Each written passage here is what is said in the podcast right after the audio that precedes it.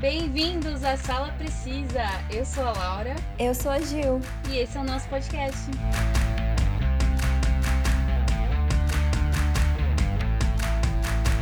Esse tema de pós-apocalipse veio com uma ideia pra gente porque por causa do atual cenário que nós estamos vivendo, que a gente está passando por uma pandemia e com isso começou a vir a ideia de que isso poderia ocasionar um apocalipse. Para quem não sabe, né, o mundo inteiro hoje em dia está vivendo a pandemia do coronavírus. É, originalmente é, a gente ficou sabendo que veio do, da China, né? Mas até hoje, realmente, depois de mais de seis meses já, no mundo inteiro, ninguém sabe a origem dele. É, o que a mídia tem passado pra gente é isso, né? Que o, o, vírus ele surgiu na China, Sim. mas depois de seis, quase mais de seis meses de isolamento, de quarentena que o mundo tá vivendo, a gente não sabe ao certo da onde surgiu esse vírus, se realmente foi é, da cidade de Wuhan, na China. É quarentena entre aspas, né, gente? É, porque.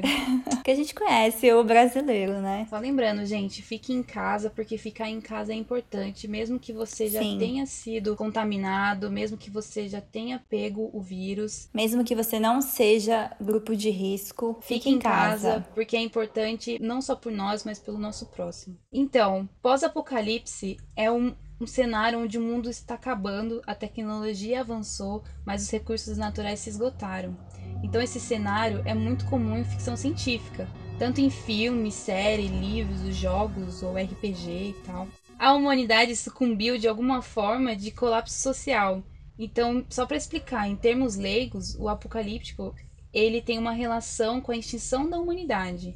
Ele pode ser por guerra nuclear, apocalipse zumbi, a pandemia, uma invasão alienígena, revolta cibernética dos robôs, fenômenos naturais que seriam as mudanças climáticas muito bruscas e o esgotamento de recursos naturais. Então, esse mundo pós-apocalipse é ambientado em um local que aconteceu alguma dessas coisas e o mundo acaba se adequando a isso e começa a se reinventar a partir disso.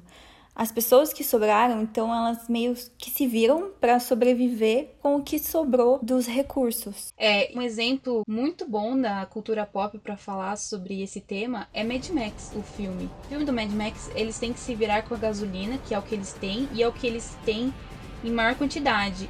E eles também têm que sobreviver com. Eles têm que lidar com a pouca água. Esse cenário de pós-apocalipse é sempre um cenário de situação caótica. E esse cenário, ele dá medo na gente porque a gente consegue se ver nesse futuro distópico. Sim. O tema pós-apocalipse desperta esse interesse na gente porque é uma coisa que a gente pode viver ainda, principalmente nos tempos atuais, né? Que tá Estamos tá vivendo. vivendo, né? Sim. O prazo para ser chamado de pós-apocalíptico, ele, ele pode ser logo após a grande catástrofe, concentrando-se nas guerras ou no estado psicológico das pessoas que sobreviveram. Para vocês terem noção visual de pós-apocalipse, para vocês se ambientarem nesse clima de pós-apocalipse criado em filmes, séries ou jogos, é sempre criado com é, resto de coisas. As pessoas usam roupas velhas, meio surradas. Você pode perceber que o lugar é sempre muito seco, sabe? Aquele tem sol, mas é tipo muito seco, raramente chove, tem poeira, sujeira. Então, a maioria dos filmes, séries retratam é, o visual pós-apocalíptico assim, um clima muito seco, com poeira e sujeira. E eles também usam algumas tecnologias, mas com outros objetivos. Para a gente entender isso, é legal a gente saber um pouco sobre utopia e distopia. Para quem não sabe, utopia é aquele mundo ideal para se viver, é um mundo perfeito, um mundo paralelo que não existe, né? Porque o mundo não é perfeito. E o exemplo de uma utopia é o filme As Crônicas de Nárnia e Alice no País das Maravilhas, que são lugares idealizados para se viver, lugares que não existem. E distopia seria o contrário de utopia. O futuro onde as regras distorcem esse futuro que vai acontecer, ou seja, a realidade futurística que é uma catástrofe. Existem várias distopias: a totalitária, a corporativa, que é como exemplo o filme Robocop e o Clube da Luta, tecnológicas, que podemos falar do filme Blade Runner, que é um filme muito famoso, a distopia criminosa e a pós-apocalíptica. A pós-apocalíptica foi teve várias adaptações cinematográficas. Acho que a distopia que é mais adaptada para o cinema, né, Laura? Isso, verdade. E a gente pode usar como exemplo a Maze Runner, Divergente, Jogos Vorazes. Então, a maioria dessas, dessas séries de filmes tratam uma distopia pós-apocalíptica. Isso. E um dos temas de pós-apocalipse é o apocalipse bíblico. Acho que o apocalipse bíblico a maioria conhece, talvez não sabe o que seja, né? Mas é o último livro da Bíblia que foi escrito provavelmente por João, que foi um dos quatro evangelistas. Mas para quem acha que Apocalipse é uma coisa ruim, porque o nome, né, parece uma coisa ruim, na verdade, ela vem do grego e significa revelação. Então, apesar de tratar Apocalipse como uma coisa ruim, talvez não seja uma coisa ruim. A gente, é, pela Bíblia, a gente vê que para acontecer o Apocalipse, é, acontece uma série de eventos que são causados pelos quatro cavaleiros do Apocalipse, que seria a peste, a guerra, a fome e por último a morte. O legal é que o Apocalipse bíblico foi retratado na série Supernatural. Para quem não conhece a série, ela mostra os irmãos Winchester procurando pelo pai, o John, que está caçando o demônio que matou a mãe deles. Aí os irmãos acabam usando o diário do pai é, para ajudar contra as lutas com criaturas sobrenaturais que eles vão encontrando no caminho, né? O legal é que depois eles acabam entrando nesse tema, tipo, que envolve anjos, demônios, uhum. e acaba entrando no tema do apocalipse. Eles trazem o personagem do Lúcifer, que todo mundo sabe que tem relação com Satã, mas na verdade o Lúcifer é um anjo caído. É. Então trata tudo isso na série. E o legal é que aparece também os quatro cavaleiros do Apocalipse, só que na Bíblia eles usam cavalo, né? Mas na série cada um tem o seu anel. Então meio que eles têm que juntar todos os anéis para conseguir abrir a gaiola do Lúcifer, porque eles querem prender o Lúcifer lá para evitar o apocalipse e salvar a humanidade. Uhum. Então eu acho que foi uma forma, foi uma adaptação bem assim, não é idêntico à Bíblia, mas achei bem interessante a forma que eles retrataram na série. É um tema bíblico, né? E eu acho que eles foram uma das primeiras séries, se não for a primeira série, que retratou isso de uma forma não tão vamos dizer assim, bíblica, né? Eles trouxeram Sim, isso mais. isso mesmo. Eles trouxeram isso mais para os tempos atuais e também mais para a cultura pop do que para a parte religiosa, né? É, e o interessante é que, como tem anjos, tem demônio, é, nunca aparece a forma real deles na série, né? É. Para eles caminharem na Terra, eles precisam usar um receptáculo. Então é como se o Lúcifer entrasse na sua pessoa, Laura. Então, tipo, ele ia ter a sua forma, mas seria o Lúcifer, entendeu? Tipo, a sua, ah, a sua alma ficaria no seu corpo ainda, mas a alma do Lúcifer também estaria no seu corpo. E me, ele meio que é, vai controlar seu corpo. Então, tipo, meio que você seria o Lúcifer, entendeu? Entendi. E ele escolhe uma pessoa aleatória, assim, ou ele tem as pessoas certas? Então, acho que o Lúcifer tem a pessoa certa. Tem que ser a pessoa certa, que no caso é o Sam. E Entendi. o Miguel também, né? O arcanjo, tem a pessoa certa. Mas se for um anjo menor, é aleatório mesmo. Hum, legal saber dessa informação. E a gente tem vários exemplos de filmes e séries na cultura pop hoje em dia que retratam, né, esse cenário pós-apocalipse. Sim. Eu falei de Mad Max, que é o mais famoso, né, que é um exemplo que bastante gente usa, né? Clássico. Mas também tem o filme Lugar Silencioso, que é um filme que eu recomendo muito, que ele é um filme muito bom. Muito bom. Recomendo também, gente. É, ele se passa nos Estados Unidos e aconteceu uma invasão alienígena. E hum, o filme chama Um Lugar Silencioso porque eles não podem fazer absolutamente nenhum tipo de barulho, nenhum tipo de som. Porque esses, essas criaturas alienígenas, elas, elas acabam te caçando pelo seu som, sabe? Pelo barulho que você faz. Então o filme é muito bom porque ele, além dele não, tipo assim, ele não tem trilha sonora, ele é um filme totalmente sem som. Ele é silencioso. Apesar de ter algum som algumas vezes, né? Sim. Ele, ele é um filme que retrata esse cenário após os alienígenas terem invadido a Terra. É uma experiência bem interessante de assistir esse filme, né? Porque realmente uhum. os atores não falam, gente, não falam. E no filme eles se comunicam somente por sinais, então é um, um jeito legal de ver o filme assim, um jeito diferente, né? Sim, porque a gente tá acostumado, né, com a pessoa, os atores atuando, falando, e daí de repente. É aquela trilha sonora. É, não, trilha sonora, e de repente você vai assistir um filme que não tem nada. E você fica tenso com eles, né? Porque, tipo, você fala, meu Deus, ele tá andando, vai fazer barulho, vai cair alguma coisa. É. E, tipo. E na hora que um dos, um dos meninos lá do, do filho do, do casal principal do filme, né? o filho dele faz um barulho e a gente começa a entrar em desespero junto com, com os pais. Porque a gente sabe que o bicho vai. O alienígena vai chegar perto, né? Ele tá vindo.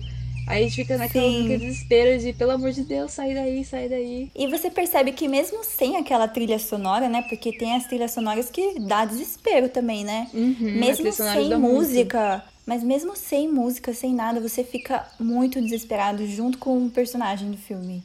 Tipo, tá chegando perto, meu Deus. Uma série interessante também, que fala desse, é, desse de catástrofe, desse, de um mundo pós-apocalíptico, é uma série original da Netflix, que chama Noite Adentro, que acompanha um grupo de pessoas que são sequestradas no avião que vai para Moscou. Eu acho que é Moscou ou Bruxelas. Aí eles, dentro do avião, tentam seguir por rotas que não é, tentam evitar o sol. Então é meio que tipo, a série não explica muito bem, mas dá para entender um pouco que o sol mata as pessoas. Então eles tentam uh, viajar só pela noite. Então eles fazem caminhos que hum, é, tipo não tá amanhecendo, não tá sol, tá só de noite. É meio tenso isso, né? Esse tipo de cenário, porque. À noite você os recursos eles diminuem bastante, né? À noite você não tem pouca visibilidade. Sim, e na série mostra bem tipo real mesmo, porque se eles estão no avião, eles precisam de combustível. Então, realmente, eles fazem paradas para abastecer o avião. E é bem interessante, uma série sem enrolação, sabe? Bem objetiva no ponto. Seis episódios curtinhos e, sabe, chega ali no ponto que quer. E o legal é que parece que vai ter segunda temporada, né? Mas fica uma dica para vocês também de um evento solar catastrófico que mata seres humanos. É um tema interessante. Olha, interessante mesmo. Eu nunca assisti essa série, mas deu vontade. Recomendo.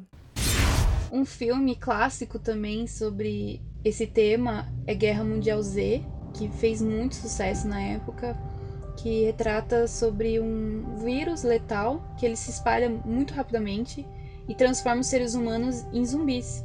Eles não usam esse termo zumbis, né, no filme, mas a gente Sim. sabe que é um estilo, né, de zumbi.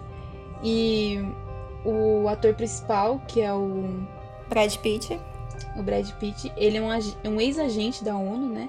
Uhum. E ele já não tá mais trabalhando na ONU, mas ele é chamado para investigar essa epidemia que já já infectou tantas pessoas que já chegou no nível de epidemia. Pandemia. É, não, não chegou, não era pandemia ainda. Ah, não virou pandemia uma... no filme? Não, era uma ah. epidemia mesmo. E por causa dessa transformação, né, dos humanos em, em zumbi, tá acabando com a humanidade. Então ele, ele começa a iniciar uma corrida contra o tempo para descobrir o que aconteceu por que, que eles foram. A primeira pessoa foi infectada, o que, que aconteceu para essa pessoa ser infectada. Então é muito legal, porque os zumbis, que nem a gente falou no outro episódio que a gente estava comentando sobre as diferenças de, de zumbis, né? Esses zumbis do Guerra Mundial uhum. Z, eles são totalmente diferentes de The Walking Dead, então... Gente, zumbi muito... moderno. Eles são o tipo de zumbi moderno, eles dão... é muito tenso. Fala aí pra gente, Laura, como são esses zumbis? Eles, eles são diferentes do de The Walking Dead, então eles não andam devagar, eles andam muito rápido. Eles também são um pouco mais evoluídos. Eles conseguem ver uma ação que você está fazendo e a partir disso eles evoluem para um nível acima do que eles já estavam. Então eles acabam imitando aquela sua ação. E eu Meu acho que Deus. isso só piora, só piora a situação, porque isso deixa o, Brad Pitt muito limitado no, nos movimentos que ele vai fazer e no jeito que ele vai tentar lutar contra isso. É, então, porque zumbi, todo mundo sabe que só anda e vai atropelando tudo que tiver no caminho, né? Mas imagina se for esses zumbis é, que vão ver você abrindo uma porta, então, tipo, eles vão começar a abrir portas. É. E o final desse filme tem um plot twist, tipo, muito bom. Que você fica pensando assim, caramba, era isso então que aconteceu, que eles têm que fazer para se salvar. Sim, realmente vale, vale a pena dar uma espiada no filme, gente. Vale a pena. Eles estão querendo produzir o segundo filme. Eu tinha visto uma notícia, parece que já foi confirmado um segundo filme de Guerra Mundial Z. E falando nesse assunto de apocalipse zumbi, tem um filme, é, o Zumbilândia. Não sei se vocês já conhecem, mas ele é mais voltado para comédia, né? É, esse filme é muito bom. Apesar de ser um filme que trata um apocalipse, ele é mais de humor. E o legal dele é que o principal, ele criou uma lista para sobreviver nesse mundo de zumbis. São 33 regras Claro, a gente não vai falar todas as regras aqui, nem a gente sabe. Acho que nem aparece todas no filme, né, Laura? Não. Mas eu vou citar algumas para vocês terem, né, algumas ideias de como sobreviver a um apocalipse zumbi. A principal, tudo que ele coloca como a primeira, é ter um coração forte. Ou seja, pessoas acima do peso não vão sobreviver, porque não vão conseguir correr.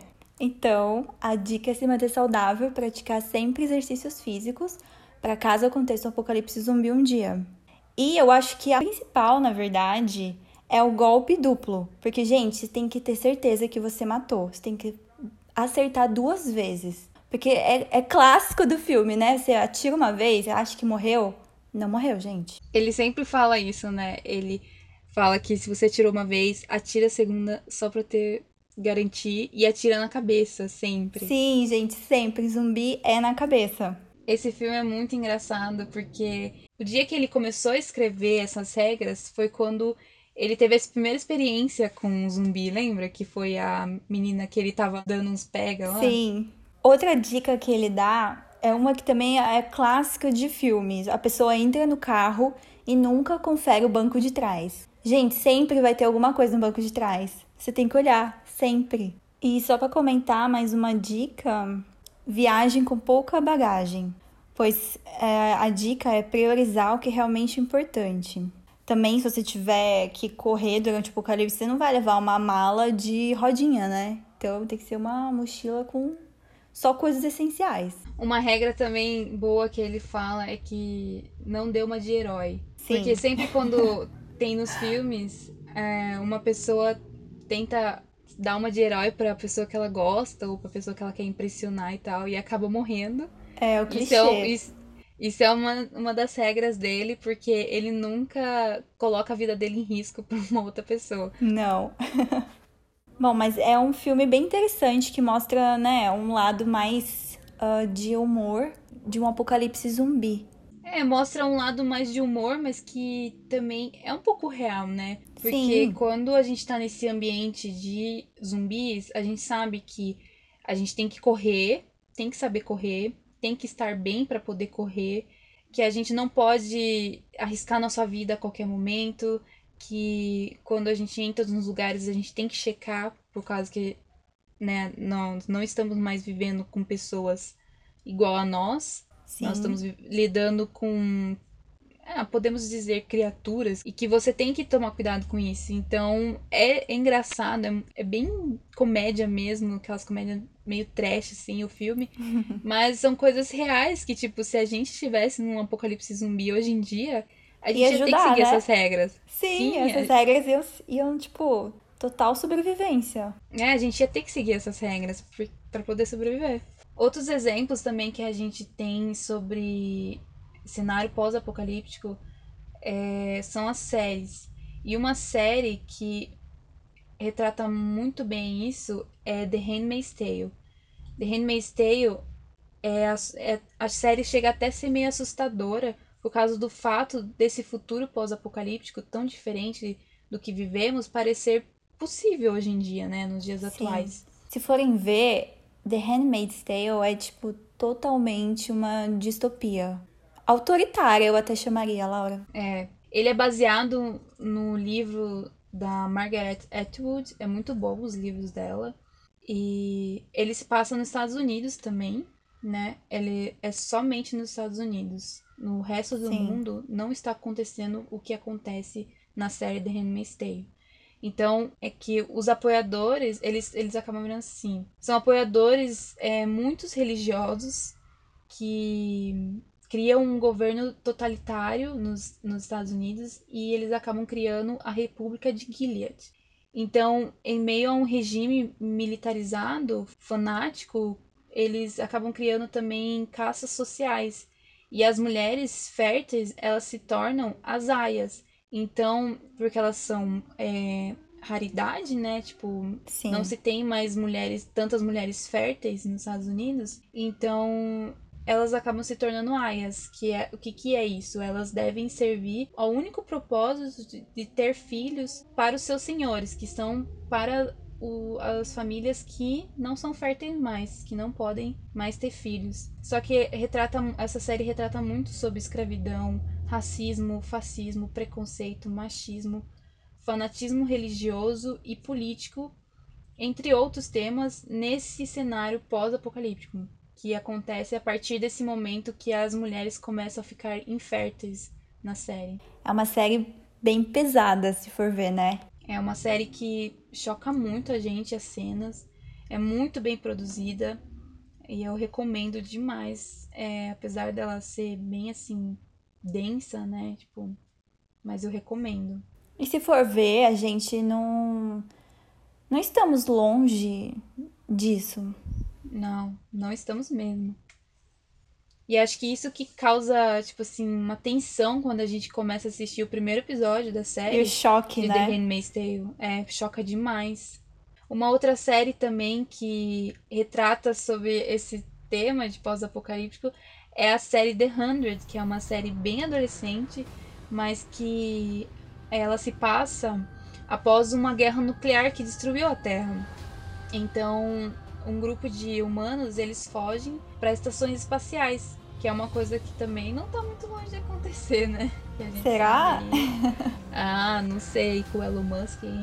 É, então, né? E três gerações depois dessas, dessas pessoas que estão lá no espaço, é, eles, os, os, adolescentes, eles são enviados para a Terra para ver se dá para habitar de novo.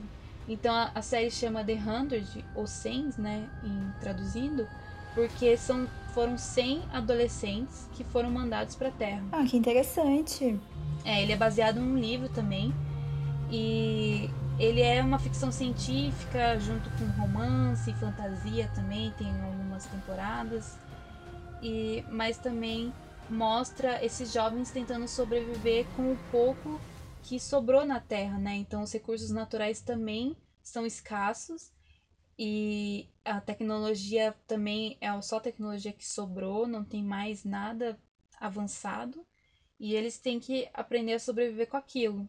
Então é bem aquele cenário que a gente falou sobre uh, as pessoas usarem roupas meio é, surradas. Clima seco, né? Clima seco, é, sujeira, poucos recursos. Você recomendaria essa série, Laura? É uma série que eu gosto muito, apesar das últimas temporadas agora terem fugido um, um pouco desse tema, eles começaram a viajar muito desde o do tema principal deles, que era da primeira temporada.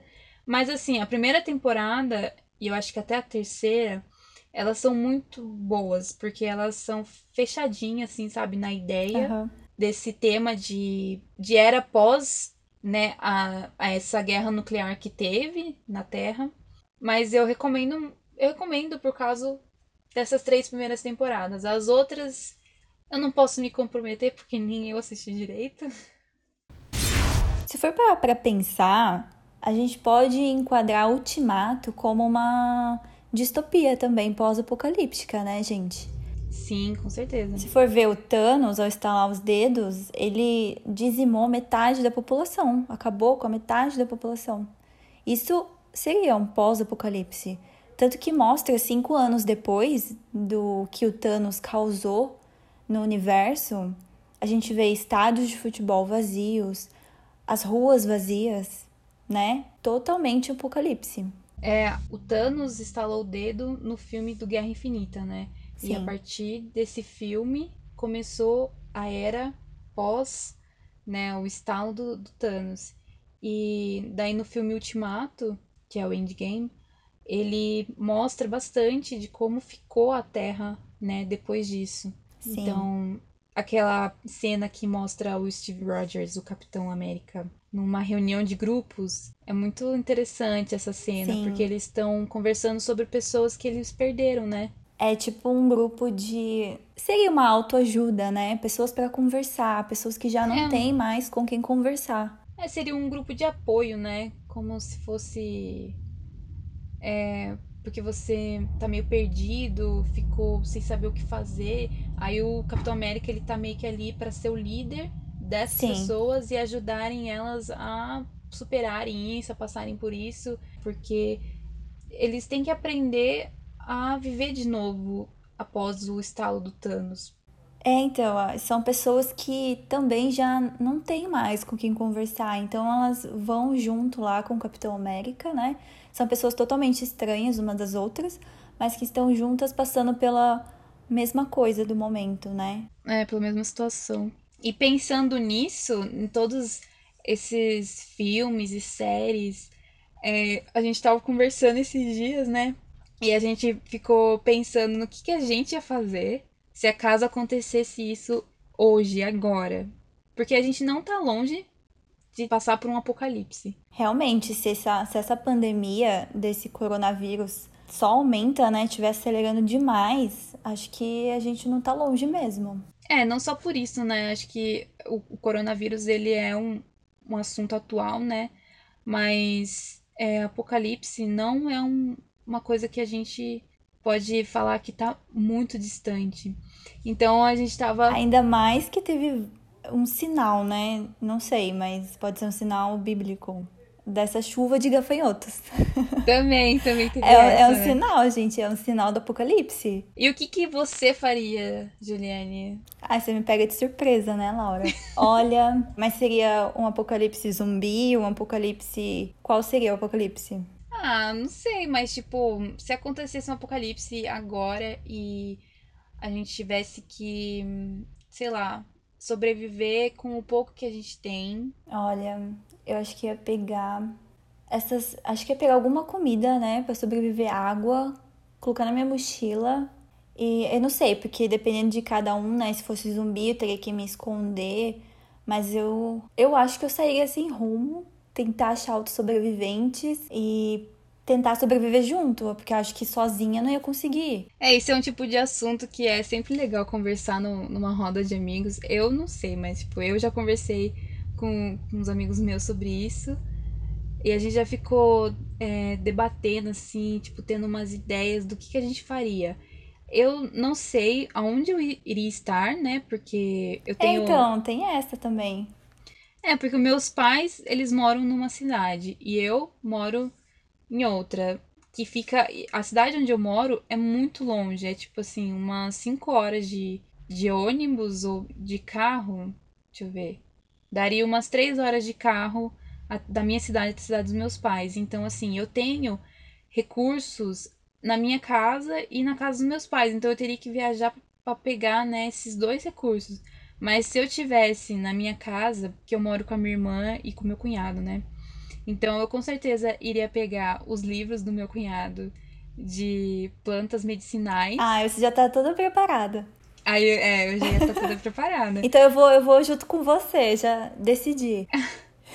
aí eu ia ter que passar, pegar você também, pra daí a gente. Não, eu chego aí, eu chego aí na casa da sua irmã. Aí eu ajudo a levar os livros, né? É, daí, porque tem os livros de plantas medicinais e de plantas que a gente pode comer. Porque eu também não sei, assim, tipo, se eu olhar para isso, se eu vou falar, saber falar assim, ah, eu posso comer ou não. Porque assim, eu sou bióloga, eu e meu cunhado, gente, nós somos biólogos, mas assim, ele entende muito mais de botânica do que eu. Então, eu olhando uma planta, eu não sei dizer se, se você pode comer ou não. Muito menos eu, né? mas eu ia pegar esses livros dele e eu ia pegar algumas ferramentas que ele tem também. Eu acho porque ele tem, tipo, ele tem um machado que é, é muito sempre bom. bom ter uma arma, né? Vai saber. É, ele tem um machado que é muito bom contra é, apocalipse zumbi. Tipo, dá uma machadada daquela na cabeça. Né? Ai, mas sabe, aí que tá. Eu tenho medo de arma assim, tipo faca, machado, porque o zumbi vai ter que chegar perto de você para você bater nele. Eu, eu não sei se eu ia conseguir. Eu acho que não, pra mim não ia. Tem que ser arma, tipo, atirar de longe mesmo. É, então você tem que ser muito bom em mira, né? É, aí que tá, né? Eu ia atirar de todos os lados até acertar. É, só que daí acaba a munição. Aí daí eu vou sair correndo, chorando, provavelmente. E vou tropeçar e o zumbi vai me pegar. Aí você vai tropeçar, bater a cabeça numa pedra e vai morrer. que mais você ia levar, Laura? Então, eu acho que. Eu acho que o único problema que eu teria seria comida. Porque assim, eu poderia plantar algumas coisas também. Eu Sim. ia ter que ver o tipo de solo onde eu ia estar, tá, né? Se ia dar pra plantar ou não. Mas eu acho que para plantar você teria que ficar nesse lugar por um tempo, né? É, eu não posso ser uma pessoa assim que fica viajando de lugar para lugar. Tem essa também. É. Então, mas eu acho que eu teria um problema com é, um apocalipse assim, porque como os recursos naturais assim, eles são poucos, eles são escassos, a gente ia ter que ficar sobrevivendo de coisa que já tem, né?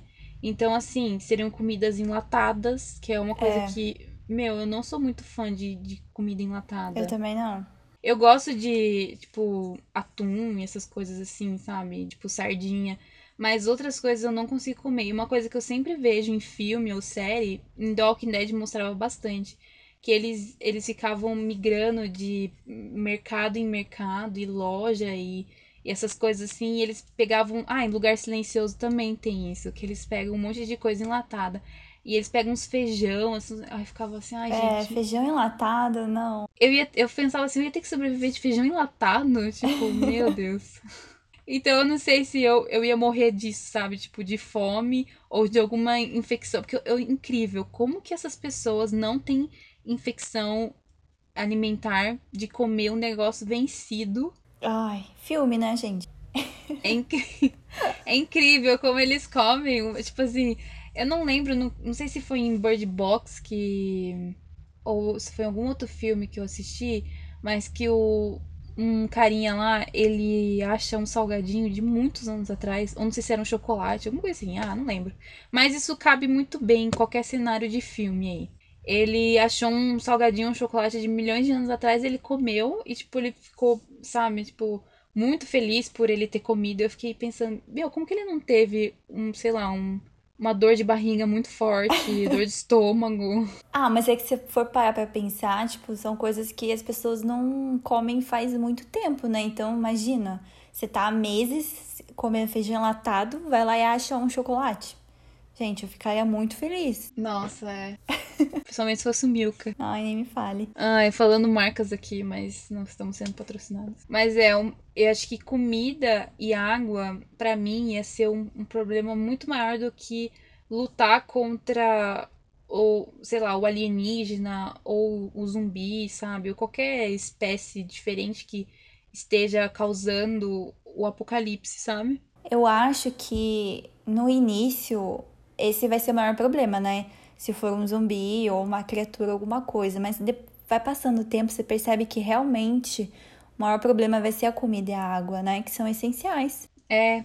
E o, e o problema também é que isso começa a mexer com o seu psicológico, né? Tipo, você começa a ficar maluco por querer Sim. achar comida e, nossa. É, isso é uma coisa que, se eu for pensar hoje em dia, é muito tenso. Tem que fazer um estoque? É, eu lembro que, eu não sei se você passou por isso, mas quando a gente entrou em quarentena aqui no Brasil, na primeira semana que eles avisaram que a situação na Europa já estava bem tensa, bem crítica, aí que começou a vir os primeiros casos confirmados no Brasil, a gente ia entrar em quarentena, eu e meu cunhado a gente foi no mercado e a gente viu, tipo, a galera lotando os carrinhos do supermercado, sabe? Comprando milhões de coisa. Eu comecei a entrar num mini desespero, assim, porque eu, eu fiquei pensando. É, porque eu fiquei pensando assim, meu, imagina se eu volto, sei lá, daqui duas semanas, não tem nada no supermercado, tipo, o que eu vou comer? Eu já comecei, sabe, criar essas paranoias na minha cabeça. Não, mas as pessoas viajaram total, né, gente? Foi acabando com tudo do mercado. Eu lembro das notícias na época. Sabe, É, realmente agora que a pandemia tá mais forte, tá todo mundo tá nem aí já, né? É, agora as pessoas vão todo dia no mercado, né? Todo dia, realmente, pra passear. Milhões de coisas, passear no mercado. É, principalmente passear, né? É. Mas no começo deu, deu esse desespero. Eu acho que, Eu tipo, mesma, gente. eu acho que a situação crítica que ficou na Europa, principalmente na Itália, né, que foi um dos piores países que tiveram casos, né, é, assustou muito a gente aqui. Então, assim, no começo foi bom ter assustado, porque as pessoas ficaram em casa realmente, né? Mas também foi É. um susto que me deixou assim, eu que tenho ansiedade, assim, É, eu também. isso não ajudou muito, sabe? Quase que eu falei pra, tipo assim, pros jornalistas lá, falando assim, viu, moço, isso não ajuda quem tem ansiedade, não. Mas pra você ter noção, meu nível de ansiedade, na época que saiu a notícia da China, eu já comecei a passar álcool em gel e lavar a mão to- toda hora. E Ah, álcool em gel também. toda hora. Eu já fiquei nervosa, eu falei, vai chegar algum momento aqui no Brasil, tá avançando muito rápido em outros países. E, gente, o pessoal, ninguém acreditava em mim, eles davam risada de mim, juro. Eu tava muito nervosa já. Eu falei, vai chegar o momento. Chegou, o pessoal ficou com medo por um mês e depois passou. Vai entender, né? Vai entender essa galera. Mas voltando rapidão ao, ao tema de pós-apocalíptico envolvendo filmes e séries, um filme que a gente não citou é Bird Box. Pra quem não conhece, Bird Box é um livro que foi adaptado pela Netflix, que é ambientada em um mundo totalmente tomado por insanidade. A gente não sabe o que é, se é criatura, o que que é, porque não mostra no filme realmente. O que a gente sabe é que você não pode olhar para essa criatura. Porque se você olhar, você acaba cometendo suicídio. Então, tipo, é realmente do nada. Você tá dirigindo o carro e você não sabe o que tá acontecendo, você olha e, tipo, você se, você se suicida. É muito louco. Tanto, por isso que no filme eles começam a usar, andar com venda nos olhos. Pra É. você não ver. Então você não vê onde você tá andando. E o interessante é que a personagem principal, ela tem dois filhos pequenos. E ela tenta fazer a travessia pelo rio pra chegar num lugar que dizem que é seguro, né? Uhum. Pra sobreviver. E é, é bem interessante, é um apocalipse diferente, né? Se for ver. Tem aquele que você não pode fazer barulho, tem esse que você não pode ver. É, o interessante também desse filme é que a personagem principal, que é a Sandra Bullock, né? Ela já ensina as crianças desde quando elas nasceram, tipo, desde quando elas É verdade. a sobreviverem com as vendas nos olhos. Então, elas, elas são crianças que nasceram já nessa era pós-apocalipse, né? Então, é, a Sandra Bullock não, ela é uma pessoa que já veio antes, que viu todo esse processo acontecendo, Sim. mas as duas crianças mostram como que vão ser as pessoas a partir dali. Pra quem não viu também, é um filme bem interessante, que foi bem recebido pela crítica, né? Eu que li o livro, eu realmente achei que foi uma boa adaptação. E vale a pena conferir, tá na Netflix. Uhum. Mas a gente recomenda você ler o livro antes de ver o filme. Ah, eu, eu recomendo o contrário. Eu recomendo você Ah, ver é? o filme e depois ler o livro.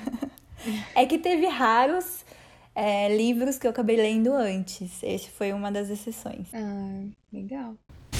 E o tema apocalipse não tá só em filme e séries, né? Tem vários jogos também hoje em dia que retratam. Sim, e tem um jogo muito recente que tá muito no hype essa, esse último mês, que foi o jogo The Last of Us, né? Saiu o segundo jogo. Segunda o primeiro parte. jogo já tinha feito muito sucesso e muita gente estava esperando por, pela parte, pela segunda parte, né, do jogo. No jogo, eu não joguei, mas eu acredito que seja um apocalipse zumbi que tenha acontecido, né? Se passa no mundo pós-apocalíptico. Só que no jogo eles chamam de infectados. É, que é um, um jeito também que os zumbis são retratados, né, na cultura pop, como os infectados. Sim. Tem também o jogo Fallout, que muita gente gosta e é também um jogo de temática pós-apocalíptico. Tem vários jogos também de RPG e esse é um tema muito comum, né, em, em ficção científica e tal. A gente também teve uma série brasileira que retratou esse cenário, assim, que é um, foi uma série produzida pela Netflix, que é o 3%. Essa série ficou muito famosa fora do Brasil, né? Por incrível que pareça. Sério? Uhum. Eu, não, eu não assisti essa série. Eu também não, mas eu quero muito começar. Tipo, ela tá na minha lista de séries para assistir, porque eu tenho milhões de séries, né? Então sempre alguma série vai Sim. estar na minha lista. Mas 3%, um monte de gente elogiou, amigos meus que assistiram falaram que é muito bom. E a gente vê uma sociedade distópica, né? Onde o mundo ela se divide entre a devastação e o progresso. E as pessoas elas têm a chance de se mudarem para onde a vida é melhor, né? Mas apenas 3% dos que tentam passar no desafio que permite essa transição realmente conseguem. E essa série ela já tá na quarta temporada, então já é uma, uhum, é uma série que fez muito sucesso. A quarta temporada ainda tá sem data confirmada, mas a gente sabe que vai acontecer e que ela vai ser a última da, da série. Ah, parece ser bem interessante. Sim, ela ficou muito. Ela fez muito sucesso nos Estados Unidos, muita gente gostou. Agora, uma série brasileira também que retrata um apocalipse zumbi, só que ela é bem trash, tipo, é Reality Z. Não sei se você já ouviu falar. Eu vi. Gente do céu, eu assisti. Não recomendo, tá? Não recomenda? não sei, se você quiser assistir, você pode assistir, né? Mas eu, eu não recomendaria para uma pessoa se viesse me perguntar sobre a série, entendeu? Ela é uma série que você sente, tipo, vergonha alheia, assim? Não sei. Assim, os efeitos, a maquiagem dos zumbis realmente foi muito boa.